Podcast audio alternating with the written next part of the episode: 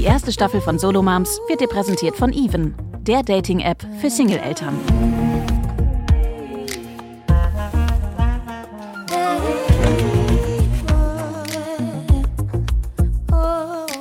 Solo Moms mit Anne Dittmann. Herzlich willkommen zu einer neuen Folge Solo Moms. Schön, dass ihr wieder hier seid, denn heute geht's um das Thema Dating und neue Liebe. Für viele allein bzw. getrennt Erziehende ist das erstmal ganz schön weit weg, vor allem wenn man gerade noch im Trennungsprozess steckt. Aber ich selbst bin schon jahrelang Single und frage mich manchmal, ob ich vielleicht zu anspruchsvoll bin.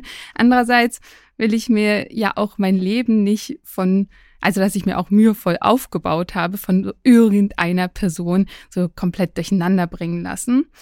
Also, auch dieses Thema ist für uns allein bzw. getrennt Erziehende sehr komplex und auch hierfür habe ich mir eine spannende Expertin eingeladen. Josephine Apraku ist Afrikawissenschaftlerin, Kinder- und Sachbuchautorin und Kämpferin für eine diskriminierungssensible Welt. Josephine lehrt an renommierten Berliner Hochschulen, schreibt für Magazine wie das Missy Magazine und den Berliner Tagesspiegel und reist mit dem 2022 erschienenen Buch Kluft und Liebe die Grenzen von Liebe und sozialer Ungerechtigkeit ein um uns auf eine Reise des Umdenkens mitzunehmen. Herzlich willkommen, Josephine. Hallo, na? Passt alles so? Habe ich, äh, hab ich alles richtig gesagt oder möchtest du was ergänzen gerne? Nee, gar nicht. Ich mag das voll, wenn andere Leute mich vorstellen. Ich bin immer so ein bisschen irritiert, weil ich das so gewöhnt bin, durch meine Arbeit mich selbst vorzustellen. Dann habe ich immer so diesen Impuls, mich vorzustellen, bin so, musst du gar nicht. Das ist auch immer ganz, ganz entspannt, ne? Aber manchmal äh, vergessen andere irgendwie das, was für einen selbst am wichtigsten ist oder so. Aber dann würdest du äh, jetzt schreien und äh, noch was hinzufügen. Nee, ich bin voll okay. Danke dir. Cool. Josephine, ich kenne das von mir selbst. Allein ähm, und getrennt Erziehende daten anders, weil es ja auch irgendwie anders gar nicht geht. Wir tragen ja eine besondere Verantwortung, haben begrenzte Ressourcen und vielleicht auch Erfahrungen gemacht, die schmerzhaft waren. Aber vielleicht nochmal zurück zu meinem Gedanken von vorhin. Glaubst du, man kann überhaupt zu anspruchsvoll sein als allein beziehungsweise getrennt Erziehende? Oder steckt da vielleicht auch was anderes dahinter, was vielleicht nicht ganz so optimal ist. Ich finde es total spannend, dass du das sagst, weil ich musste schmunzeln, als du meintest, vielleicht bin ich auch zu anspruchsvoll. Ich erkenne in mir, je mhm. älter ich werde, und ich habe immer sehr lange Beziehungen geführt, dass ich wirklich so kleine Sollbruchstellen, Momente, wo ich merke, ah, das ist was, das funktioniert für mich langfristig nicht. Ich erkenne es sofort. Und ich finde es eigentlich sehr luxuriös, ja. weil ich so merke, auch im Verhältnis zum Beispiel zu meiner Schwester, meine Schwester ist 15 Jahre jünger als ich, also Anfang 20, ähm, es gibt einfach total viele Sachen, wo ich weiß, muss ich nicht ausprobieren, kenne ich schon. Und das finde ich eigentlich sehr schön, also weil damit für mich auch so total einhergeht, so eine Zufriedenheit mit dem Leben, das ich mir aufgebaut habe, so wie du es gerade gesagt hast. Und aber auch, ich weiß, wer ich bin und ich weiß auch, die Sachen, die für mich gut in Beziehungen funktionieren und die Sachen, die für mich eben nicht funktionieren. Und das finde ich eigentlich erstmal überhaupt nicht schlecht. Und dagegen sozusagen abzugleichen und natürlich in gewisser Weise auch realistisch abzugleichen, könnte diese Person in mein Leben passen und könnte ich auch in das Leben von der Person passen oder auch von mehreren Personen, je nachdem, wie wir auch Beziehungen führen, also ob wir das in offenen Konstellationen machen oder in monogamen Konstellationen. Aber eigentlich finde ich das schön. Hm. Ich finde das auch schön. Es fühlt sich gut an, wenn ich dann beim Daten oder wenn ich irgendwie nach einem Date gefragt werde oder ich lerne jemand Neuen kennen ähm, und ich merke, ah ja, oh nee, das kenne ich schon, ähm, da kenne ich dieses Muster ähm, und damit möchte ich nicht mehr dealen. Das ist natürlich schön, dass ich da total so bei mir bleiben kann und mich gar nicht so sehr verunsichern lasse. Auf der anderen Seite merke ich halt auch, das Ergebnis ist, dass man eben nicht mehr so schnell unbedingt in die nächste Liebe gerät. Also ich war zum Beispiel, ähm, auch bevor ich ein Kind hatte, immer ein Typ Mensch, also ich war immer in einer Beziehung. Ich weiß noch, dass ich irgendwann mal gesagt habe, als Teenager oder so Anfang 20, boah, ich bin jetzt schon seit zehn Monaten Single, krass. Und jetzt sind das schon sieben Jahre. Äh, und das ist, das ist eine andere Zeitspanne. Und ich bin zufrieden. Also mein Leben liebe ich so, wie es ist. Auf der anderen Seite merke ich einfach auch, ah ja, es ist nicht mehr so leicht. Und das ist irgendwo auch, ähm, ja, dann stelle ich mir schon manchmal die Frage, blocke ich zu schnell ab? Die, die Frage stellst du dir nicht? Nee, die Frage stelle ich mir tatsächlich nicht. Also ich kann gar nicht genau sagen, warum. Nee, ich stelle mir die Frage nicht. Ähm, ich muss aber auch dazu sagen, ich bin schon auch aufgewachsen mit Vorbildern, wo irgendwie das auch so normal war, irgendwann vielleicht auch zu sagen, ach, eigentlich finde ich mein Leben ganz gut. Also meine Oma zum Beispiel war sehr lange mit meinem Opa verheiratet. Die haben sich auch, würde ich sagen, auch so bis ins hohe Alter wirklich auch so sehr absichtsvoll geliebt. Natürlich war nicht alles die ganze Zeit gut. Die haben sich auch ziemlich krass gestritten. Aber nachdem mein Opa dann tot war, also ich glaube, meine Oma war ungefähr Mitte 50, mein Opa ist schon mit 60 gestorben, also relativ früh eigentlich, hat meine Oma, das hat sie mir mal erzählt, noch einen Typen gedatet und dann meinte sie, oh, der war so konservativ. Da hatte ich irgendwie keine Lust drauf. Und dann hat meine Oma wirklich eigentlich einfach sehr konsequent nicht mehr gedatet, bis sie gestorben ist. Also knapp 30 Jahre lang war sie auch nicht mehr in einer romantischen Beziehung. Und ich muss schon sagen, meine Oma ist so ein bisschen überspitzt ausgedrückt Life Goals, weil meine Oma hatte mit 80 einen krasseren Terminkalender, was so auf irgendwelche Feiern gehen angeht, auf irgendwelche Ausstellungen, mit Freundinnen verreisen und so weiter. Das hatte ich nicht mal mit Anfang 20, hatte ich noch nie in meinem Leben. Also meine Oma hat ihr Leben schon sehr bewusst gestaltet, hat ihre Freundinnenschaften sehr bewusst gepflegt ist viel auch gereist. Natürlich hatte sie auch die Möglichkeit zu reisen, finanziell und auch was sozusagen ähm, Pass angeht, also Staatszugehörigkeit angeht. Aber meine Oma hat ihr Leben schon sehr bewusst gelebt und das finde ich eigentlich schön. Und natürlich kommt meine Oma auch aus einer Zeit, also meine Oma hat den Zweiten Weltkrieg miterlebt als Kind. Ähm, die kommt aus einer Zeit, wo es einfach total viele Wahlmöglichkeiten nicht gegeben hat.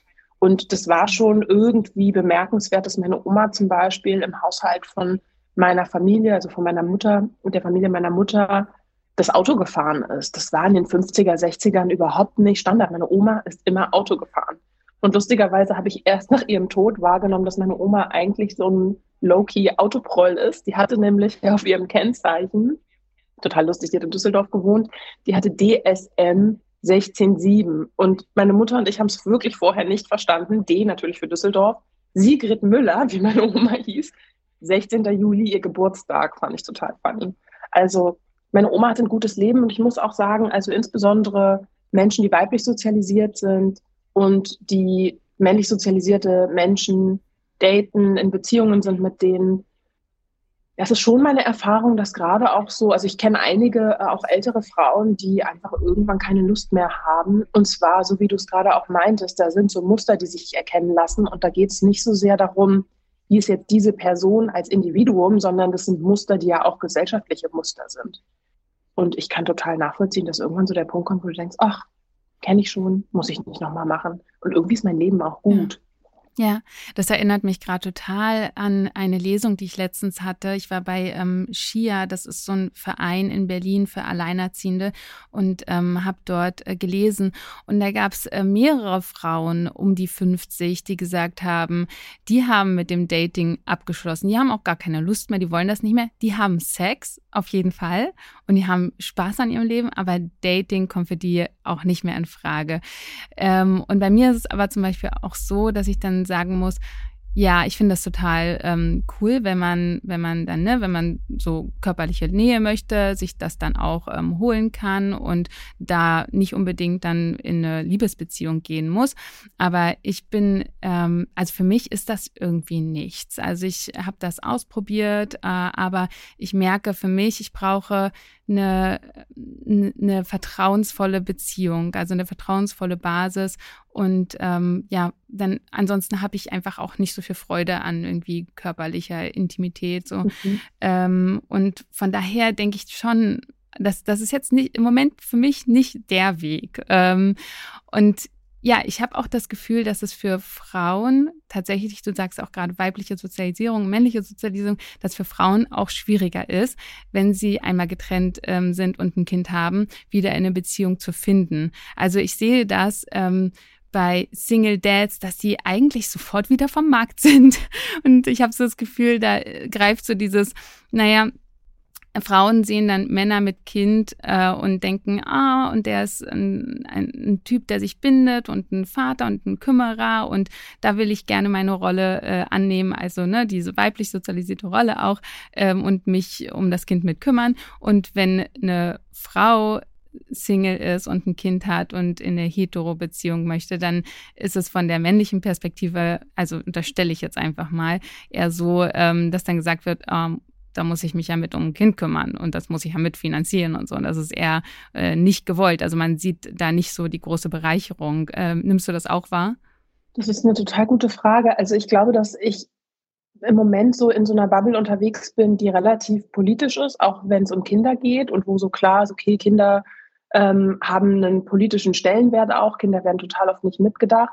Allerdings, und das finde ich wirklich auch wichtig zu sagen, übersetzt sich das nicht unbedingt in die Praxis. Das heißt nicht, dass das, dass das Menschen sind, die jetzt Räume gestalten, auch aktivistische Räume zum Beispiel, die besonders kinderfreundlich sind oder so. Und ich glaube, auch in Dating-Kontexte übersetzt sich das nicht zwingend. Von daher würde ich das eigentlich ganz ähnlich äh, betrachten wie du, nämlich ich glaube, es gibt auch in gewisser Weise eine fast, ich würde mal sagen, in Anführungszeichen feministische Unterstellung Männern gegenüber, und ich spreche hier, und es ist mir wirklich auch wichtig zu sagen, spezifisch von Heterozis-Männern im Übrigen, die sich um ihre eigenen Kinder ja. kümmern und spezifisch eigentlich in gewisser Weise auch von mehrfach privilegierten Heterozis-Männern, also die potenziell auch weiß positioniert sind, die Zugang zu Geld haben oder einen akademischen Grad haben oder so, wo es diese Unterstellung gibt von, oh, er kümmert sich um sein Kind.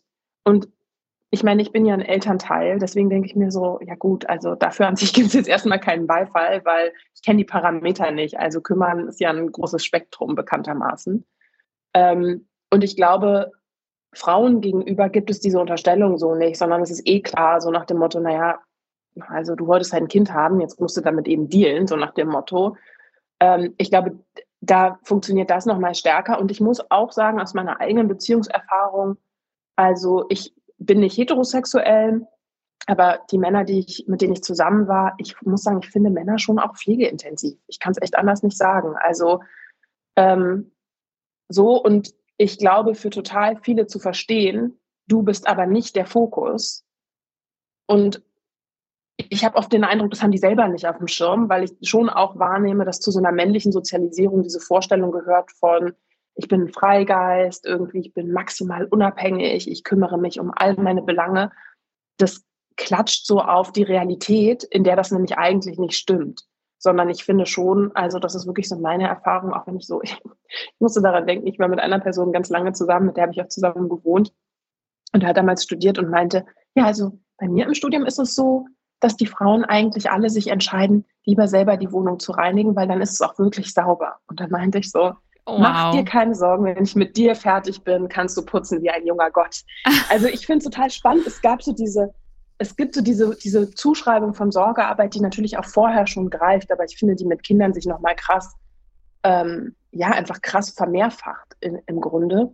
Und ja, und ich glaube, dass eigentlich in gewisser Weise, auch ohne das so auf dem Schirm zu haben, männlich sozialisierte Menschen sich gar nicht so richtig vorstellen können, nicht der Dreh- und Angelpunkt des Lebens einer anderen Person und spezifisch übrigens auch in dieser heterosexuellen Konstellation zu sein. Mhm. Und von daher glaube ich, ist es auch schwierig. Also ich habe keine Lust, mich um eine andere erwachsene Person zu kümmern. Ich habe hier ja. ein sehr nettes kleines Kind und um das kümmere ich mich gern, aber nicht um eine andere erwachsene Person. Ja, auch total spannendes Thema. Würde ich gleich gern auch nochmal ähm, genauer darauf eingehen. Aber äh, vielleicht erstmal die Frage auch, ähm, du sagst ja auch, du hast ein Umfeld, das sehr politisch ist, ähm, vielleicht auch Vielleicht auch, kennst du auch Leute, ähm, die das weniger sind. Und vielleicht hast du so einen Rundumschlag, dass du mal sagen kannst, äh, wie, wie, wie daten dort in deinem Umfeld oder in deinen Umfeldern Eltern? Wo lernen die eine, eine potenzielle neue Partnerin kennen? Also ich lebe in Berlin, deswegen ist, glaube ich, die Vorstufe von allem, was ich jetzt sage, chaotisch. Mhm. Ähm, Das ist ganz unterschiedlich. Also vielleicht möchte ich noch einen Punkt vor, voransetzen, was ich nämlich auch spannend finde. Ich habe schon auch, wenn ich zum Beispiel mit Freundinnen spreche, die noch mit ihren Partnern zusammen sind, also in heterosexuellen Konstellationen Kinder haben, schon auch, und das finde ich auch wichtig dazu zu sagen, ähm, die Erfahrung gemacht, dass viele sagen, ja, ich bin total genervt von dem und die auch regelmäßig richtig sauer sind und auch völlig berechtigt, weil eben was auch immer sie sich wünschen, was auch immer sie in ihrem Leben erreichen wollen, so hinten rangestellt wird und dann teilweise die Typen so halbseidene Sachen machen mhm. irgendwie und das so als die große Selbstverwirklichung wahrnehmen. Ich, und das kann ich total verstehen und trotzdem sagen die eben, gut, aber ich kenne auch die Realität. Ich könnte jetzt mit einem anderen Typen zusammenkommen, also das sind in dem Zusammenhang auch heterosexuelle Frauen und ich weiß, dass ich voll viel von der Arbeit, die ich jetzt in diese Beziehung und in diese Person gesteckt habe, nochmal komplett machen müsste. Also da ist schon auch ein gewisser Pragmatismus dahinter. Ja. Das finde ich wirklich auch wichtig dazu zu sagen. Ja. Weil ich, ich, glaube, das macht auch was mit dieser Erwartungshaltung ne, gegenüber Dating-Zusammenhängen, um das vielleicht nochmal dazu zu sagen. Dann kenne ich Leute, die das sehr bewusst machen, die zum Beispiel auf Dating-Plattformen sind und die auch immer nur angeben, ich habe ein Kind und ich date auch nur Leute, die auch Kinder haben. Im besten Fall sind die auch in einem ähnlichen Alter, wobei das natürlich erstmal nichts darüber aussagt, ob die Kinder sich auch verstehen oder nicht. Ähm, das kenne ich. Dann kenne ich Leute, die so ein bisschen so drauf sind, dass sie eben sagen, naja gut, also mir geht jetzt eh nicht darum, dass ich irgendwie, dass ich die nächste Person, mit der ich zusammenkomme, dass ich irgendwie mit der zusammenwohne zum Beispiel. Mir geht es auch nicht darum, im klassischen Sinne eine monogame Beziehung zu führen oder so, die aber vielleicht so ein bisschen so ein Zwischending sind zu dem, was du gerade beschrieben hast, die nämlich einerseits sagen, okay, ich, ich wünsche mir Körperlichkeit auf ganz unterschiedliche Arten und Weisen. Ähm, und ich kann mir nicht vorstellen, das zum Beispiel in so einer total losen Verbindung zu haben. Also das kenne ich schon auch, die dann eben sagen, ja, ich merke einfach, ich muss auch Beziehungen sozusagen insgesamt anders leben. Also der Stellenwert den meine Beziehungsperson bekommt, der ist irgendwie schon auch in gewisser Weise klar eingerahmt. Ich muss so ein bisschen daran denken, ich habe vor kurzem auf Insta äh, ein Interview mit Julia Fox gesehen, die ich eigentlich wirklich auch nur von Instagram kenne. Ähm, und ich fand es lustig, weil sie, sie ist auch, äh, ich glaube, getrennt erziehendes Elternteil, wenn mich das nicht täuscht. Und dann wurde sie gefragt, ähm, in dieser Sendung, ja, wie, wie stellst du dir deine nächste Beziehungsperson vor? Und dann meinte sie, also es muss eine Person sein, die mega low maintenance ist, die muss total verstehen, du bist nicht Stellenwert Nummer eins, sondern mein Kind steht immer an erster Stelle, egal was los ist. Mein Kind kommt zuerst und mein Kind kann sich nicht um sich selbst kümmern. Eine Person, die so ein komplett eigenes Leben hat und die auch so happy ist mit ihrem Leben und die jetzt nicht in mir die Erfüllung sucht. Also vielleicht so ein bisschen in so eine Richtung. Solche Leute kenne ich auch und dann kenne ich eben auch die Leute, die sagen, also die wirklich auch traurig darüber sind, ähm, nicht eine so enge Beziehung eingehen zu können, wie sie sich das wünschen, eben weil es schwierig ist, aus ganz unterschiedlichen Gründen. Ich kenne Leute, die merken an sich so eine Überforderung, weil natürlich eine andere Person kennenzulernen, nimmt einfach Raum ein. Und im Leben von Eltern, glaube ich, insgesamt, also selbst bei Leuten, die zum Beispiel noch mit, der, mit dem anderen Elternteil zusammen sind oder mit, je nachdem sozusagen, wie es gedacht ist, und die vielleicht zum Beispiel sogar in einer offenen Konstellation sind, das nimmt, also ein Kind zu haben und Lohnarbeit nachzugehen in einer kapitalistischen Gesellschaft, ja. da ist eigentlich dein Tag voll, so. Und dann noch eine Person sozusagen kennenzulernen und da für die Person auch Raum zu machen, ist einfach eine Herausforderung. Und die einfach merken, boah, das, ich finde es auch einfach anstrengend. Also, mhm all das sozusagen, was ich so kenne aus Dating-Kontexten vor Kind, funktioniert so gar nicht mehr. Ich muss mich ja. hier echt erstmal zurechtfinden. Wie mache ich das jetzt eigentlich? Zum Beispiel, dass ich nicht spontan großartig sein kann, dass, ähm, keine Ahnung, eine, eine Person mir eine Nachricht schreibt und ich bin aber gerade hier und keine Ahnung, wisch im schlimmsten Fall gerade die Kotze von meinem Kind weg oder irgendwie, keine Ahnung, wir sind halt auf dem Spielplatz und ich will nicht die ganze Zeit auf mein Handy gucken oder was weiß ja. ich, ne? Also ja, und da ist ja schon unterschiedlich. Ist ja schon allein die Frage, wo lernt man überhaupt noch jemanden kennen? Also mein äh, Radius äh, ähm, beschränkte sich lange Zeit oder eigentlich immer noch so auf ähm, Homeoffice, Kita einkaufen. Jetzt ist es Homeoffice, Schule beziehungsweise Hort einkaufen. Und dann ähm, habe ich hier und da mal freie Zeit, dann treffe ich Freundinnen, die mir total wichtig sind. Äh, also wo lernt man denn da noch jemanden kennen? Werbung. Na, bereit wieder jemanden zu daten? Auch wenn das nach einer Trennung oder vielleicht auch nach einer großen menschlichen Enttäuschung erstmal völlig abwegig scheint, beweist Even dir, wie schön und unkompliziert Dating und damit auch die Aussicht auf eine passende Partnerin oder einen passenden Partner sein kann. Denn die Dating-App will Single Moms und Single Dads ein sicheres und freundliches Umfeld bieten, das vor allem Singles mit einem oder mehreren Kindern die Möglichkeit gibt, eine neue Partnerin oder einen neuen Partner zu finden. Denn Alleinerziehende oder auch Getrennterziehende haben definitiv mit anderen Herausforderungen zu kämpfen als Singles ohne Kinder und meistens auch andere Ansprüche an eine neue Beziehung. Umso toller, dass es Even gibt, die als Dating-App genau auf deine Bedürfnisse als Single-Eltern ausgelegt ist. Laut einer Umfrage von Even wollen übrigens ganze 40 Prozent der Single-Eltern per Dating-App eine neue Liebe finden. Also probier es einfach mal aus, lad dir kostenlos die Even-App herunter und lerne als allein- oder getrennt erziehender Single jemanden kennen, der deinen Alltag mit Kindern kennt und wirklich versteht und dich wieder an die große Liebe glauben lässt. Alle Infos und Links zu Even findest du wie immer in den Show Notes. Werbung Ende. Und ähm, ja, dann wären wir vielleicht beim Thema Dating-Apps, ähm, weil das war für mich auch so ganz schnell klar, ah ja, ich kann abends eben noch zumindest übers Handy ähm, mit anderen datingfreudigen Menschen ähm, schreiben und connecten. Ähm, aber man findet ja auch immer ganz schnell Punkte, die nicht passen. Und für mich ist zum Beispiel, vielleicht ist es auch ein bisschen oberflächlich, aber so No-Gos sind für mich zum Beispiel, wenn ich bei, vor allem bei Männern lese, spirituell und politisch. Da bin ich sofort, weg. Ähm, oder nimmt manchmal Drogen, kann ich auch nichts mit anfangen. Also das ist natürlich eine persönliche Sache, aber für mich ist das so. Ähm, oder wenn ich einfach auch im, im Profil lese, wie sich über andere Menschen lustig gemacht wird, dann denke ich, wie unsympathisch, direkt weg. Was sind so ähm, deine No-Gos? Hast du welche? Äh, das ist eine total gute Frage. Ich date nicht, weil ich einfach keinen Bock habe, ehrlich gesagt. Ah. Ähm, aber ich glaube, also ich glaube, vieles von dem, was du gerade gesagt hast, damit könnte ich auch was anfangen. Ich musste auch direkt schmunzeln, als du meintest, politisch und spirituell. Da musste ich direkt denken an so ähm, in Berlin. Ich weiß gerade gar nicht, wie es jetzt bei der nächsten Legislatur oder nicht bei der, bei der nächsten äh, Wahlphase aussieht, aber da konntest du die Spirituellen wählen. Da habe ich mich direkt gefragt, ist das dann die Partei, What? die du wählst, konsequenterweise? Krass, hm. okay, kenne ich noch gar nicht. Wow.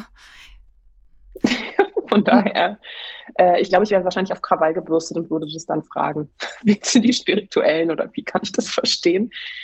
Ähm, aber ja, also ich glaube in meinem Fall, ich meine, ich bin äh, schwarz positioniert. Das ist, glaube ich, schon auch ziemlich relevant für so alles, wo es um Dating, Liebesbeziehungen, alle Formen von Beziehungen eigentlich ehrlicherweise geht, weil mir total wichtig ist, mit Leuten umgeben zu sein, die einfach verstehen, Diskriminierung umgibt uns überall in unserer Gesellschaft und die macht natürlich auch was, wie wir uns aufeinander beziehen. Und Leute, die das so gar nicht auf dem Schirm haben, ich habe einfach keine Energie mehr, das zu mhm. erklären. Das ist mhm. mein Job, dafür verdiene ich Geld. Ähm, in meiner Freizeit möchte ich das eigentlich nicht so gerne machen. Also klar gibt es immer mal wieder so Zusammenhänge, wo Leute irgendwie Fragen haben oder irgendwas nicht verstehen oder ich eine Erfahrung gemacht habe und die erzähle und sagen, ah krass, habe ich das noch nie gesehen oder kannst du vielleicht noch dazu was sagen oder so? Das finde ich voll normal. Wir machen ja alle irgendwie unterschiedliche Erfahrungen in der mhm. Welt in Abhängigkeit davon, wie wir eben im Kontext der unterschiedlichen Formen von Diskriminierung positioniert sind. Mhm. Aber das ist für mich schon ein echt großer Faktor. Und ich finde, das siehst du oft auch so ein bisschen an den Profilen. Ist es was, das Leute thematisieren? Wie thematisieren Leute sowas zum Beispiel? Ähm, manchmal habe ich das Gefühl, also gerade auch in Berlin, dass das so, dass, dass Leute so sehr bedacht auch darauf sind, progressiv zu erscheinen. Und manchmal habe ich das Gefühl, mh, hm, ob das so Voll. richtig hinkommt, ich habe da meine Zweifel dran. So und keine Ahnung, ich beschäftige mich ja irgendwie einfach auch schon lange damit, ne? Also sowohl wissenschaftlich als auch irgendwie eben durch mein Erfahrungswissen. Ähm, genau, und mir geht es jetzt nicht darum, so mit Leuten umgeben zu sein, die irgendwie in Anführungszeichen perfekt sind, die alles wissen oder so, sondern eigentlich Leute, denen das wichtig ist, sowas auf dem Schirm zu haben, die aber jetzt mit mir mhm. auch über, keine Ahnung, Eurodance-Playlists sprechen wollen oder mhm. über was ist die beste Serie, die du gerade guckst oder keine ja. Ahnung. Boah, Macht es Sinn, als Elternteil einen E-Reader zu haben oder was weiß ich. Voll. Du, du hast auch gerade gesagt, es gibt in Berlin gerade auch so viele Leute, die so progressiv erscheinen wollen. Da habe ich direkt so ein, ein Dialog in den Kopf gekriegt. Vor, vor, weiß nicht, zwei, drei Jahren oder so ähm, hatte ich ein Match mit einem Mann und ähm, seine erste Frage war, ähm, wa wann und warum hast du das letzte Mal geweint? Und ich so, was? Was? What the fuck? Äh, also ich hatte auch das Gefühl, der hat irgendwie so eine Frage gewählt, um direkt so einen super deepen Einstieg zu wählen und, äh, und, und wollte damit total weiß ich nicht, schlau einfach rüberkommen, ne? Und ähm, ich habe das natürlich dann abgewehrt, weil ich dachte so, ich kenne dich gar nicht, warum sollte ich dir das erzählen? Und ähm, ja, dann, dann äh, wurde er sehr sauer. Also ich kann gar nicht mehr genau wiedergeben, aber er wurde sehr sauer und ähm, hat dann irgendwie so gewaltfreie Kommunikationsstrategien verwendet, um ne, dieses typische Muster, um, um mich dann irgendwie fertig zu machen. Und dann gab es auch einen, der hatte so ein ähm, weil du auch vorhin gesagt hast, du wärst dann so auf Krawall gebürstet. Ich war das tatsächlich auch, habe ich auch abgelegt, weil es nichts bringt. Ich hatte mal so ein Profil gesehen da ähm, mit mit fettfeindlichen Inhalten und da habe ich gematcht, um ihm zu sagen, dass ich das scheiße finde. Und dann hat er mich gegoogelt, ähm, weil da stand Anne, Journalistin Berlin, und dann hat das schon gereicht. Dann hat er gesagt, ich schreibe der Brigitte Redaktion ähm, und und du wirst nie, ich kenne einen Manager dort im Vorstand wirst nie wieder für die schreiben dürfen. ich habe ihn natürlich ausgelacht, aber ne, es kann so schnell eskalieren, habe ich gemerkt, wenn man ähm, so ein bisschen äh, stört, also deren Abläufe stört, so teilweise. Also vor allem, ich habe das noch nie mit Frauen erlebt, aber mit Männern öfter mal. Ähm, und ähm, von daher, ja, Dating auf Apps ist auch nicht so leicht. Und was ich auch für mich festgestellt habe, ähm, ja, was, halt, was einfach eine Schwierigkeit oder nochmal eine Hürde ist, äh, würde ich sagen, ähm, dass ich, dass ich nicht so richtig den Bezug zu anderen Menschen habe. Also ich bin jetzt denen nicht so emotional hm, oder ich, ich spüre halt keine Verbindlichkeit so richtig. Ich weiß noch früher beim Dating, wenn man jemanden so getroffen hat, dann war man so von der von der Art und Weise, wie eine Person sich verhält, wie sie spricht, wie sie gestikuliert, ne, die Mimik, dann war man so hin und weg und ähm, ähm, ja, weiß nicht, dann hat der Körper irgendwelche Hormone ausgeschüttet. Und ähm, jetzt auf Dating-Apps merke ich einfach, dass das nicht passiert. Ich sehe die Fakten einer Person, die sind entweder ansprechend oder nicht. Aber selbst wenn eine Person ähm, von den Fakten her, die sie präsentiert, für mich, ja, also alle, alle Checks quasi durchsteht, ähm, habe ich jetzt nicht so den Drang, dass ich mir denke, oh ja, für die Person mache ich jetzt ähm, schaufe ich jetzt Zeit in der nächsten Woche und treffe nicht meine tollen Freundinnen. Äh, ich glaube aber, also das habe ich mir so ein bisschen vorgenommen, dass ich vielleicht so einen Dating-Tag mir im, im Monat so freischaufle, weil ich glaube, das würde mir gut tun, mehr wieder andere Leute kennenzulernen und es muss auch nicht immer mit einem gewissen Ziel sein, sondern einfach für mich auch, dass ich ähm, diese Hürde überwinde, ähm, auch meine Schüchternheit überwinde, jemanden zu treffen äh, und wei weiß, okay, an einem Tag im Monat, wenn mir da eine Person gefällt, dann schiebe ich die auf den Tag vielleicht äh, und da treffe ich die. Und dann schaue ich mal, was sich im Offline-Leben ergibt und wie sich das anfühlt. Also quasi so eine Art Vernunftsdating. Ähm, kannst du das nachvollziehen? Du nickst nämlich die ganze Zeit. Also ich, ich musste gerade so nicken, auch weil, was ich total spannend finde, ist dieses Ding, was du gerade gesagt hast, nämlich dieses Gefühl von, von früher, du bist auf so einer Dating-App und dann siehst du so eine Person und denkst so, ja, ich habe so Lust, dich zu treffen. Ich verstehe das voll, weil ich habe das so auch nicht mehr. Und ich merke einfach, seit ich ein Kind habe, habe ich das Gefühl, es ist, als wäre irgendwie so ein Blitz oder so durch mich gefahren. Ich habe auf jeden Fall irgendwie eine fundamentale Veränderung erlebt. Und was ich auch manchmal sage, so zu Leuten, die keine Kinder haben, was ich super interessant fand, war die Zeit, in der ich gestillt habe, hatte ich quasi kein sexuelles Verlangen, wirklich gar nicht. Und ich habe echt lange gestillt. Und dann fand ich das so voll interessant, weil ich auch gemerkt habe, ich fühle mich jetzt auch nicht großartig hingezogen zu Leuten. Und dann dachte ich so, hm, auch interessant. So funktioniert das also. Ich habe jetzt quasi keinen Zyklus gerade. Das heißt auch, dass so dieser Rhythmus von, ich möchte mich in eine Höhle zurückziehen. Ich komme aus meiner Höhle raus und sage Hallo Welt. Ähm, dass das so komplett weggefallen ist. Das heißt, dass das, was ich gewöhnt bin als Verlangen zu kennen, voll viel auch mit Zyklus und mit Hormonen zu tun hat. Und für mich hat es echt nochmal so einen totalen Shift in Bezug auf Attraktivität gebracht, so innerlich, weil ich so dachte, krass. Also, wenn, wenn sozusagen das so eine große Rolle bei mir spielt, was macht das eigentlich, was hat es früher eigentlich mit meinen Entscheidungen gemacht? Und allein dieses Wissen darum macht total was damit sozusagen, wie ich jetzt Leute auch wahrnehme und wie ich auch so diese, dieses hingezogen fühlen und so wahrnehme. Ich merke, dass ich das überhaupt nicht mehr so krass bewerte wie früher. Ich habe das früher viel krasser bewertet als jetzt. Und jetzt denke ich mir so, ah ja, guckst du mal auf die Zyklus-App. Ah, macht Sinn. Also finde ich total Voll. spannend. Nicht, dass ich das fr früher nicht auch gerafft habe, aber so dieses, das nochmal so, so quasi so klar vor Augen geführt zu bekommen, fand ich voll interessant. Und der andere Aspekt, wo ich auch so total mitfühlen konnte, ist, ähm, also ich glaube, ich würde nicht aus Vernunft daten, weil ich finde wirklich einfach, ich habe so wenig Zeit und ich kann mir vorstellen, dass wir uns in dieser Hinsicht ähnlich sind, dass wir wahrscheinlich beide Menschen sind, die immer irgendwelche Ideen haben, was sie als nächstes machen können. Ja. Und ich will lieber die Sachen machen, ehrlich gesagt.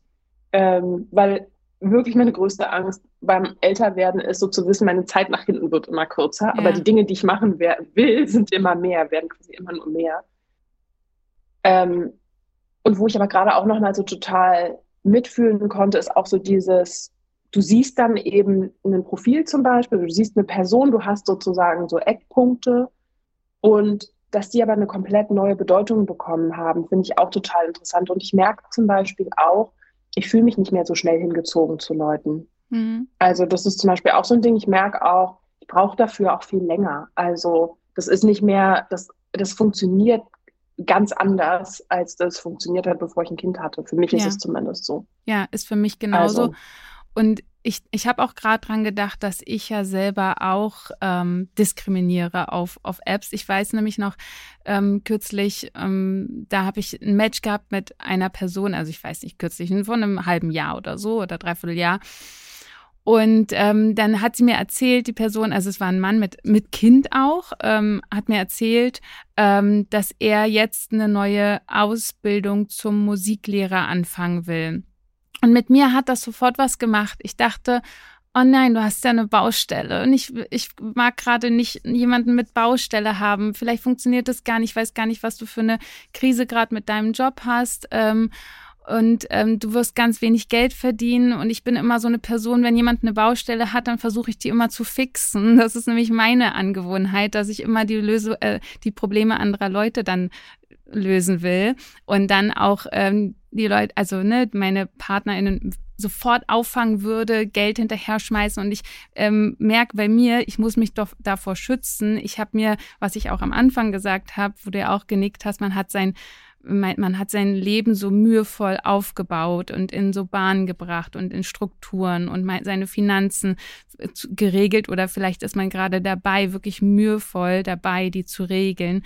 Und dann hat das was mit mir gemacht, dass eine Person mir sagt, sie will jetzt eine neue Ausbildung beginnen, ähm, ähm, was ja auch viel mit sich zieht, ne, finanzielles und ähm, vielleicht ne, irgendwie Unsicherheiten. Und ich hatte dann das Gefühl so, das will ich gerade nicht. Und da merkt man auch, dass ne, dass die Apps ja auch ähm, wirklich Personen so mh, mm, auf eine Art objektifizieren, also dass, dass sie zu, zu Fakten werden und man projiziert dann Dinge mhm. hinein. Und wer weiß, hätte ich ihn in einem Café kennengelernt und wir hätten uns gut verstanden und ich hab, hätte so ein Gefühl für diese Person bekommen und dann hätte er mir gesagt, naja, er fängt jetzt eine Ausbildung an, vielleicht wäre das gar kein großes Ding gewesen. Aber ähm, dadurch, dass ich das so über eine App erfahren habe und ich die, die Person gar nicht kannte, man sollte vielleicht wirklich auch gar nicht zu lange schreiben, ähm, weil es führt ja auch zu Missverständnissen.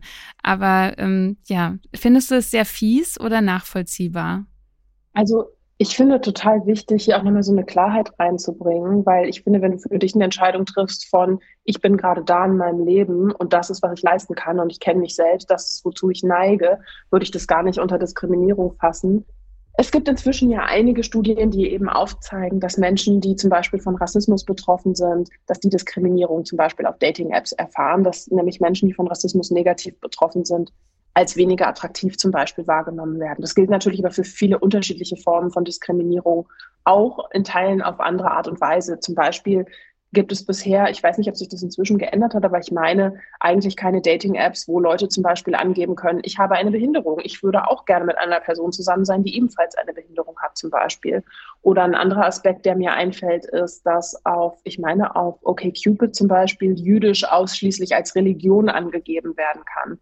Das heißt, wenn du daten willst, sozusagen, dann wird quasi damit aufgemacht, dass du eine Person daten möchtest, die religiös irgendwie was praktiziert, obwohl das ja natürlich für jüdische Menschen gar nicht so grundsätzlich gilt. Ne? Also genauso wie für, äh, für andere Menschen eben auch. Und von daher gibt es sozusagen viele von diesen Momenten, wo Diskriminierung sich, sich wiederholt und reproduziert, auch in so Dating-Kontexten, spezifisch auch auf Dating-Apps, weil das da, glaube ich, nochmal auf eine bestimmte Art und Weise funktioniert, nämlich dadurch, dass es so sehr direkt ist. Das heißt, du kannst zum Beispiel auf ein Profil gehen und ähm, je sozusagen, nachdem in welchen Kontexten du bist, steht schon drauf, ich date zum Beispiel, keine Ahnung, keine schwarzen Personen oder so. Also das gibt's ja teilweise auch.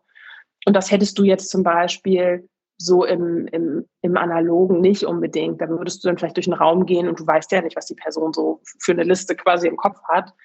Und keine Ahnung, dann sprecht ihr euch halt nicht an oder so.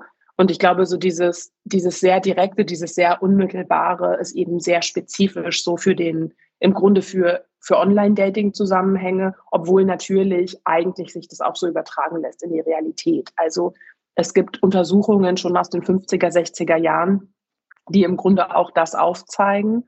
Und das, was sie wirklich eigentlich im Wesentlichen unterscheidet, ist, du hast einmal den unmittelbaren Online-Raum, wo du eben irgendwie swipes zum Beispiel. Und dann hast du sozusagen den analogen Raum, wo das in Teilen ein bisschen anders funktioniert. Aber die Art und Weise, sozusagen die Haltung, mit der Menschen in diese Kontexte reingehen, ihre Sozialisierung, die Bilder, die sie im Kopf haben, die sind natürlich trotzdem da, unabhängig mhm. davon. Von daher würde ich das, würde ich das tatsächlich differenzieren und ich würde jetzt nicht sagen, in dem Kontext, du hast ähm, diskriminiert sozusagen im, im, strukturellen Sinn, sondern du hast halt gesagt, nee, das ist ein Ausschluss für mich. Mhm. Und ich finde es aber trotzdem auch spannend, weil ich schon auch glaube, dass dieses ich muss einer anderen Person helfen, ist halt voll so ein weibliches Sozialisierungsding auch. Ja. Also, dass unser Job eigentlich ist, die ganze Zeit zu gucken, alle um uns herum, denen muss es mega gut gehen und wir müssen eigentlich so unser letztes Hemd geben und irgendwie eigentlich selbst nicht mehr auf unser Leben klarkommen. Hauptsache allen anderen geht's gut.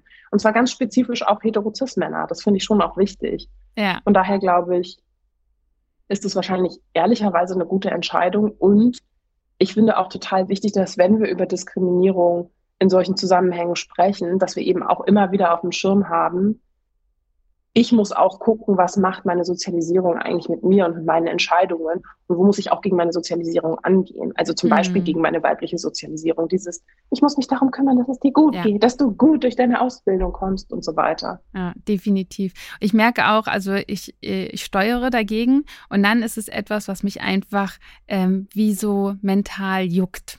Aber das bleibt zurück trotzdem, ne? Also, dass ich dann einfach denke, ah, das stört mich, das stört dich. Aber, aber ich, ich mache nichts. Also, Anne, du lässt die Finger davon. Ah, was stört mich? Es juckt dann, aber man muss es, man muss es dann, glaube ich, einfach mal jucken lassen ähm, und nicht kratzen. ähm, aber genau, wir haben ja über auch Diskriminierung auf, auf ähm, Online-Apps gesprochen. Äh, ich habe das Gefühl, ähm, Kannst du ja gleich mal sagen, ob das eine Art von Diskriminierung ähm, ist oder nicht. Aber äh, ich habe mein Kind angegeben, ich habe mein Kind nicht angegeben. Die letzten Jahre immer mal hin und her. Und ich merke, dass ich mehr Matches bekomme, wenn ich mein Kind nicht angebe. Ähm, ist das ja eine Art, kann man sagen, von Diskriminierung? Und würdest du ähm, anderen Alleinerziehenden raten, ihr Kind anzugeben oder nicht anzugeben? Oder sollte man es dann vielleicht nach ein, zwei Dates sagen oder so? Oh, ich finde ich find die letzte Frage total schwierig zu beantworten. Ich glaube, das müssen Leute echt für sich selbst wissen. Wie fühle ich mich wohl und so. Und je nachdem zum Beispiel, also du hast ja erzählt, dass das einfach war, dich zu googeln zum Beispiel. Vielleicht möchtest du auch nicht unbedingt alle Informationen von dir im Internet haben. Das kann ja da auch mit reinspielen. Ähm, ich finde, der andere Aspekt ist, also ja, ich würde das auf jeden Fall als Form von Diskriminierung betrachten. Und es gibt ja auch super viele echt krass, gibt ja auch super viele, gerade auch so auf TikTok und Instagram Reels irgendwie von irgendwelchen Typen, die quasi erzählen, naja, eine Frau muss sozusagen in den TÜV, so nach dem Motto, und wenn die schon ein Kind oh, hat, dann ja. ist die eigentlich sozusagen schon, äh, hat die ihren Job quasi schon erfüllt, aber mit einer anderen Person und so. Von daher, ich glaube, dass natürlich diese Sachen schon da auch mit reinspielen und dann natürlich auch diese Vorstellung von, mit einer Person zusammen zu sein, die ein Kind hat, das ist ja für mich irgendwie nicht so cool. Dann habe ich X, Y und Z nicht oder so. Also ich glaube, das, das, das sind auf jeden Fall Sachen, die da reinspielen. Und natürlich ist es so, dass das, glaube ich, insgesamt auch in einen größeren Kontext eingebettet werden kann, weil es für Eltern natürlich total schwierig ist, so mit Blick auf Zeit zum Beispiel tatsächlich auch politisch aktiv zu werden. Also ich glaube, und das ist finde ich wichtig, auch immer wieder sich vor Augen zu halten. Eine Diskriminierung findet ja nicht nur sozusagen in diesen persönlichen Entscheidungen statt, sondern wir haben auch gesamtgesellschaftliche Vorstellungen davon, wer sind eigentlich zum Beispiel Mütter mit Kindern, was ist das vermeintlich für eine Gruppe, was kann die vermeintlich leisten, was vermeintlich auch alles nicht zum Beispiel. Ähm, und dann haben wir natürlich auch institutionelle Formen von Diskriminierung, klar. Also ich glaube, ich glaube, das ist total wichtig, immer wieder wahrzunehmen. Diese drei Ebenen sind ja da erfüllt und die wirken sich auch auf persönliche Entscheidungen aus. Also die mhm. machen auch individuell was, zum Beispiel dadurch, wen wählen wir eigentlich aus in Dating-Zusammenhängen. Hm. Ich glaube auch, man muss äh, schauen, was sich gut anfühlt. Äh, ich habe mein Kind angegeben, weil ich dachte, äh, wer damit nicht klarkommt, der, den will ich eh nicht daten. Ähm, und ich habe mein Kind nicht angegeben, weil ich dachte, ähm, das geht niemand was an und ich, das mache ich hier für mich. Und äh, ich kann ja dann auch in der ähm, Offline-Welt sehen, ähm, wie die Person reagiert. Und ich glaube auch nicht, dass es immer unbedingt ein Ausschlusskriterium ist, wenn die Person erstmal stockt und denkt, oh, okay, weil ähm, ich glaube, so könnte ich auch eventuell reagieren. Also weil es erstmal ein Umdenken ist und ähm, nicht jeder muss sofort Hurra rufen. Ähm, ist es auch okay, wenn man sich dann da auch langsam rantastet. Im Moment gebe ich es nicht an. Also wie ist, wie ist es bei dir, wenn du jetzt ähm, auf einer Dating-App bist oder wärst, würdest du das angeben oder nicht angeben? Was würde sich gerade für dich gut anfühlen? Ich glaube, es würde auch so ein bisschen darauf ankommen, was will ich eigentlich konkret. Also will ich eine Person, mit der ich wirklich mein Leben teile, dann macht es wahrscheinlich Sinn, das auch anzugeben will ich das nicht unbedingt, sondern will irgendwie eigentlich mein Leben so, wie es ist, beibehalten und ja. sozusagen nochmal so eine Art weiteren Raum aufmachen, dann würde ich es vielleicht nicht angeben. Mhm. So. Vielleicht? Ja, das macht total Sinn. Ähm, und ich glaube aber auch, wenn man jemanden fürs Leben sucht, auch dann kann man es nicht angeben. Aber gerade wenn ich nur jemanden mhm. ähm, für einen One-Night-Stand oder ne, eine Affäre suche oder keine, keine Beziehung, äh, dann würde ich es auf jeden Fall nicht angeben. Dann geht es die andere Person überhaupt gar nichts an und spielt auch äh, keine Rolle in dem Treffen. Ähm, und wenn wir dann aber jemanden getroffen haben, eine Person, ähm, die, die nett ist ähm, und die aber vielleicht auch gar nicht versteht so richtig, ähm, wie unser Leben gestrickt ist und worauf wir so achten müssen. Wie kann es trotzdem gut gehen? Also wie überwindet man quasi die, äh, diese unterschiedlichen sozialen Positionen? Das ist eine total gute Frage, weil ich glaube, ich würde im Moment sagen, ich hätte keinen Bock, weil ich glaube, das ist wirklich total schwierig. Also, und das kenne ich ja auch aus anderen Kontexten, eine Lebensrealität einer Person verständlich zu machen, deren Lebensrealität es simpel nicht ist. Also das kannst du ja mit Blick auf auch andere Aspekte denken. Ne? Das kannst du denken in heterosexuellen Konstellationen. Was bedeutet es für mich eigentlich, als Frau durch die Welt zu laufen zum Beispiel?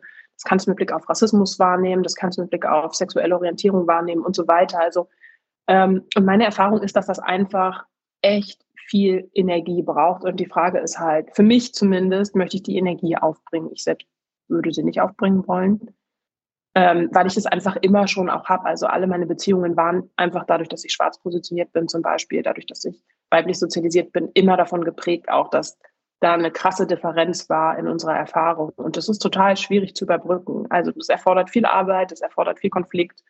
Und ich glaube, das müssen wir uns eben fragen, ob wir das, ob wir bereit sind, das sozusagen einzugehen. Im besten Fall ist es eine Person, der das wichtig ist, das zu verstehen und die macht dann unabhängig von dir Arbeit, die spricht mit Leuten oder liest Sachen zum Thema, was bedeutet es, Eltern zu, zu sein. Da kannst du ja auch einfach, keine Ahnung, auf eltern.de gehen zum Beispiel und gucken, welche Krankheiten sind diesen Herbst, greifen diesen Herbst um sich und wie oft musst du davon ausgehen, dass dein Kind krank ist zum Beispiel, also in der und der Altersgruppe. Also ich glaube, grundsätzlich für solche Prozesse ist einfach wichtig, dass es ein Gegenüber ist, das sagt, mir ist das wichtig, ich verstehe, dass das Teil deiner Lebensrealität ist und das macht was mit unserer Beziehung und der Art und Weise, wie wir eine Beziehung zueinander führen können. Und deswegen ist es natürlich auch mein Job, das auf dem Schirm zu haben. Und wir tauschen uns aus. Also ich glaube, ich glaube, dir eine Sache, die wahrscheinlich für uns alle wichtig ist, gerade weil wir ja in diesem, in diesem Feld groß werden von vermeintlich freier Liebe, ist tatsächlich zu überlegen, ja, wie wird unsere Liebe denn frei? Nämlich dadurch, dass wir ernsthaft uns den Raum nehmen, zu gucken, wie definieren wir uns eigentlich unsere Beziehung? Was sind die Dinge, die wir zusammen wollen? Wollen wir zusammenleben? Wollen wir nicht zusammenleben? Wollen wir uns gemeinsam um Pflanzen kümmern? Wollen wir uns gemeinsam um ein Haustier kümmern? Wollen wir uns gemeinsam um ein Kind kümmern? Also ich glaube, das macht voll Sinn, das wirklich mal diese ganzen Sachen so in kleine Teile runterzubrechen, zu überlegen, wie wollen wir da eigentlich sein? Wollen wir jeden Abend zum Beispiel telefonieren? Bin ich eine Person, die sagt, nee, ich möchte eigentlich nur zweimal in der Woche mit dir sprechen, alles andere ist mir zu viel. Oder also ich glaube, diese Sachen wirklich mal absichtsvoll auszuhandeln, glaube ich, ist schon total hilfreich, weil da kommt natürlich auch rein, was ist eigentlich unsere Lebensrealität? Und ich denke, da geht es dann natürlich auch um Fragen von, wie sieht Fürsorge untereinander aus? Also ist es realistisch von einem Elternteil zu erwarten, genauso fürsorglich zum Beispiel zu sein, genauso sich alle Probleme anzuhören, die ich gerade habe, von den Kleinsten bis zu den ganz Großen hin, wie von einer Person, die kein Kind hat? Ich würde sagen, wahrscheinlich nein. Also von daher glaube ich, ist es wirklich einfach so ein Aushandlungsding und es müssen aus meiner Sicht einfach Leute sein, die auch sagen, ja, ich bin bereit, das auch auszuhandeln. Lass uns das alles besprechen, lass uns hinsetzen und mal überlegen, im Hinblick auf diese unterschiedlichen Aspekte, Kommunikation, Fürsorge, Bedürfnisse, was wollen wir gemeinsam machen, was wollen wir nicht gemeinsam machen, das mal wirklich auch so durchzugehen und dann zu gucken, ah, was ist dann eigentlich unsere Beziehung? Also ich glaube, das ist voll der wichtige Punkt, zu gucken, wie sieht eigentlich die Beziehung zwischen uns aus? Ich glaube, das ist sogar schon mal ein erster echt richtig guter Schritt, ähm, das überhaupt zu sehen, dass man da aushandeln kann und nicht ähm, zwei Menschen in eine Beziehung gehen und denken, naja, ist doch alles vorgeschrieben. Es gibt doch äh, ungeschriebene Beziehungsgesetze und so. Und das, und das unterscheidet ja auch eine Erwachsenenbeziehung äh, noch mehr, wenn man ein Kind hat, von einer kindlichen Beziehung. Wenn ich mir überlege, wie ich mich mit 13 verknallt habe oder mit 15 verknallt habe, wo es wirklich ähm, nur um das rein gefühlsmäßige und emotionale ging äh, und wie es jetzt ist, also wie viele Komponenten da einfach stimmen müssen. Also ich hatte eine Beziehung, eine einjährige Beziehung ähm, seit der Trennung und da ähm, äh, war, da, das war jemand, der wollte irgendwie mich kritisieren und mitentscheiden über die Erziehung äh, und gleichzeitig keinen einzigen Erziehungsratgeber mal lesen. Wo ich dann gesagt habe, du musst, du musst lesen, um, um mich auch zu verstehen und um auch zu sehen, dass man heute anders erzieht, als du in deiner Kindheit erzogen wurdest. Ähm, dass es nicht okay ist, Kinder einfach ins äh, dunkle Bad einzusperren, wenn sie sauer waren oder so, oder sie weinen zu lassen oder so. Dann liest doch einfach mal. Aber er wollte das nicht. Und dann, äh, was für eine Diskussionsgrundlage haben wir dann? Also ja, gar keine.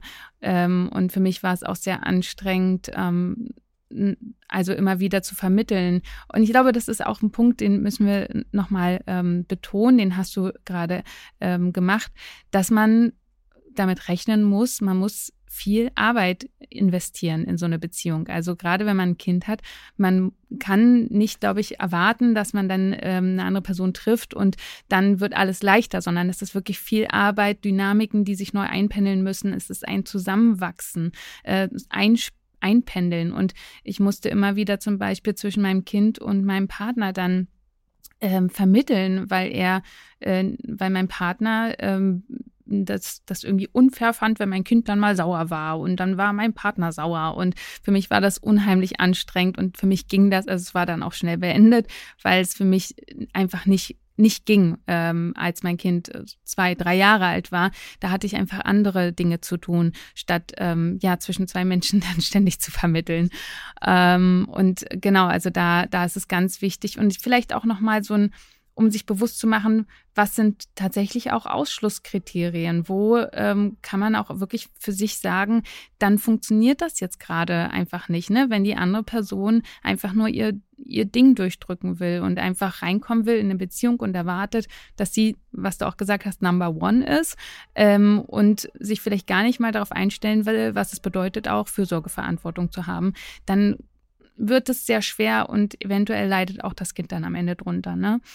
Ähm, aber würdest du denn sagen, dass vielleicht grundsätzlich erstmal so andere Eltern dann die besseren DatingpartnerInnen sind oder vielleicht auch gar nicht unbedingt? Kommt wahrscheinlich wirklich auf die Haltung drauf an, ne?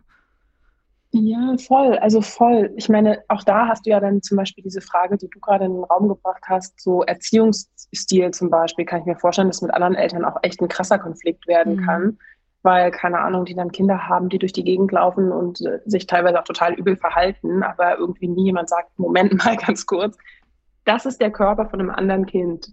Dieser Körper gehört diesem Kind. Das entscheidest nicht du. Also zum Beispiel, ne, da kannst du, sehe ich auch schon, also auf jeden Fall genauso Konfliktpotenzial wie ehrlicherweise auch bei Leuten ohne Kind. Ähm, ich muss sagen, mein persönlicher Traum ist eigentlich gerade, ich habe mal mit einer Freundin zusammen gewohnt, die lustigerweise übrigens unweit von dir wohnt. Und die hat auch ein Kind und ihr Kind ist zehn Monate jünger ungefähr als meins. Und eigentlich ist meine, mein Traum, dass wir wieder zusammenziehen irgendwann in einer großen Wohnung. Ich glaube, das ist richtig cool. Und dann, das habe ich letztens Ahnung, auch überlegt. irgendwelche Leute und hat immer mal frei und ich date irgendwelche Leute und habe immer mal frei oder ja. so. Sowas fände ich irgendwie cool.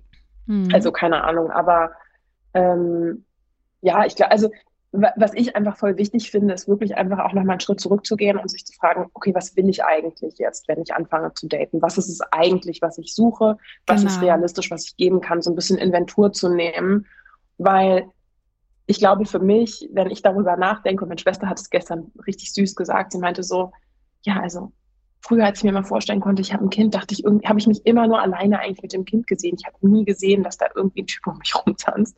Wir sind auch mit einer alleinerziehenden Mutter groß geworden, ah, ehrlicherweise. Ja. Mhm. Ähm, und ich merke das auch. Also, das habe ich auch mit Freundinnen, wenn wir darüber sprechen, sagen die so, ja, ich sehe uns im Alter und dann hocken wir so draußen auf einer Bank, essen Kuchen, trinken Limonade, aber da sind halt, da sind auch unsere Kinder, die turnen auch mit uns rum, ja. aber da sind keine Typen. Ja. Also, keine Ahnung, ich glaube, die Frage ist halt so ein bisschen, ich glaube, die Frage ist so ein bisschen, so, was wollen wir eigentlich davon? Und was ja. ich zum Beispiel auch kenne, das habe ich vorhin gar nicht gesagt, ähm, ich habe durchaus auch Freundinnen, die zum Beispiel sich jetzt nochmal neu in so Dating-Kontexten den Raum nehmen mit Kind und festzustellen, ey, eigentlich finde ich alle möglichen Menschen mit allen möglichen Geschlechtsidentitäten gut. Ich habe halt irgendwie immer Männer gedatet, aber eigentlich muss das gar nicht sein. Oder auch so Freundinnen, die merken, mh, hm, ich hatte auch schon was mit Frauen, habe die aber nie zum Beispiel für Beziehungen in Erwägung gezogen. Also das merke ich auch, dass da irgendwie auch Leute sind, die so, ja, die einfach auch so mal gucken, wie ist es eigentlich? Also ist meine sexuelle Orientierung so, wie ich die ganze Zeit dachte, oder ist das vielleicht fluider zum Beispiel, als ich mhm. dachte? Aber ich glaube, einen Schritt zurückzugehen, Inventur zu nehmen und aufrichtig mit sich selbst zu sein. Was kann ich geben? Wer bin ich? Und was will ich? Ähm, um überhaupt eine Verhandlungsgrundlage zu haben. Weil ja. das Problem an Aushandlungen ist ja nicht, dass wir sie nicht haben können, sondern das Problem ist, wir brauchen eigentlich selber eine Vorstellung davon, wer wir sind und was wir wollen. Das fände ich total äh, schön für den Schluss und darauf äh, wollte ich jetzt nämlich auch nochmal eingehen, ähm, dass wir uns tatsächlich auch nochmal fragen, muss es denn die romantische Liebe sein oder was erhoffen wir uns eigentlich? Was steht denn dahinter? Was stellen wir uns denn vor? Ist es, dass wir nicht mehr alleine wohnen wollen? Dann könnten wir tatsächlich vielleicht auch die Lösung finden, mit einer guten Freundin, einem guten Freund irgendwie zusammenzuziehen. Ich habe auch letztens zu, zu einer Freundin gesagt, ich kann mir das so gut vorstellen, dass ich irgendwie ähm, zum Beispiel auch mal heirate. Ich kann mir super vorstellen, dass ich zweimal geschieden werde und am Ende lande ich so mit Freunden zusammen in einem Haus irgendwie auf dem Land und ähm, habe mehrere Kinder und äh, bin irgendwie gleichzeitig auch noch Tante und so. Und ich finde, also ich würde nichts bereuen. Ich finde diese Vorstellung von Leben total schön. Ich würde mich total darauf freuen, wenn mir jemand sagen würde, Anne, so wird's kommen, dann denke ich, geil. Ähm, also was, was brauchen wir? Und ist es vielleicht aber auch ähm, eine Art von körperlicher Nähe, die wir auch von Freunden Freundinnen bekommen können. Mal eine Umarmung oder äh, ein Umeinander kümmern oder gemeinsames Abendessen. Es muss nicht immer gleich ähm, die nächste romantische, feste, monogame Beziehung sein, ne? sondern was brauchen wir, was erhoffen wir uns daraus und vielleicht geht's ja doch auf irgendwie einem anderen alternativen Weg. Also es macht uns ja auch frei, weil wir gerade wenn wir ähm, zumindest eine gute Freundin, einen guten Freund haben, ähm, ja, können wir das ja ziemlich leicht auch bekommen. Mal so ein gemeinsames Abendessen oder vielleicht sogar zusammenziehen oder so, ne? Also das finde ich total die schöne ähm, Erkenntnis, weil das macht uns dann unabhängig von diesem, ja, großen Glück, die ganz große nächste Liebe zu finden, sofort. Ja, noch irgendwas, was wir vergessen haben, Josephine, fällt dir noch was Wichtiges ein, was du loswerden möchtest? Vielleicht nur so als Anknüpfung an das, was du gerade gesagt hast, ich merke auch, wenn ich zum Beispiel mit Leuten spreche, die keine Kinder haben, die irgendwie anfangen, wieder neue Leute zu daten, ich merke einfach, das klingt jetzt so ein bisschen komisch vielleicht, aber ich denke mir halt, irgendwie ist es auch egal. Also du kannst auch die Person daten und dann klappt das nicht. Das ist eigentlich nicht das Ende der Welt. Also wirklich so, so eine gewisse Offenheit zu haben zu, ich probiere mich in dem Kontext aus, ich probiere mich in dem Kontext aus und ich habe zu jedem Zeitpunkt die Möglichkeit zu gucken, funktioniert es für mich funktioniert es nicht für mich? Warum ist es eigentlich so? Und warum ist es vielleicht auch nicht so? Also wirklich das auch so ein bisschen mehr als so ein, ich kann es gerade besser nicht sagen, aber so als so eine Art unendlichen Versuch wahrzunehmen, weil am Ende ist es das ja. Wir versuchen uns irgendwie anzunähern und versuchen, Sachen zusammen hinzukriegen. Das geht manchmal besser und manchmal weniger gut. Aber ich glaube, was manchmal hilft, ist wirklich so ein bisschen so loszulassen von diesem, ich brauche auf jeden Fall das, sondern wirklich auch zu gucken, was brauche ich eigentlich in welchen Kontexten und mit wem und wie kann ich das auch aushandeln und wie kann ich auch Raum lassen, die Person aufrichtig kennenzulernen. Weil eine Erfahrung, die ich schon auch mache, ist, dass ich merke, dass so Leute um mich herum sind, die sozusagen so ein Bedürfnis für sich formulieren. Und das Bedürfnis hat am Ende des Tages eigentlich nichts mit der individuellen Situation zu tun. Also auf wen treffe ich hier gerade, wie verhalte ich mich zu der Person, sondern so ein Ding zum Beispiel von, zum Beispiel, ich bin Elternteil und ich will das nicht mehr alleine machen. Und ich weiß ehrlicherweise nicht, ob dieser Traum sozusagen in Erfüllung geht, wenn du ein Kind hast und alleinerziehend bist.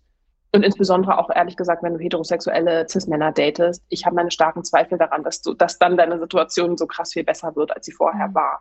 Sondern ich glaube, es ist, geht wahrscheinlich oft auch in die Richtung von, jetzt muss ich auch noch erklären, warum verhält sich ein Kind eigentlich wie ein Kind an eine erwachsene Person, die theoretisch auch einfach mal kurz googeln könnte oder so. Mhm. Also ich glaube, da geht es manchmal wirklich einfach darum, einen Schritt zurückzugehen, wie du auch gerade meintest, und zu gucken, was ist es eigentlich, was ich will? Und mhm. also diese Situation sozusagen nicht so überzubewerten, sondern wirklich zu gucken, wie kann ich mich eigentlich auch um meine Bedürfnisse kümmern, so gut es eben geht.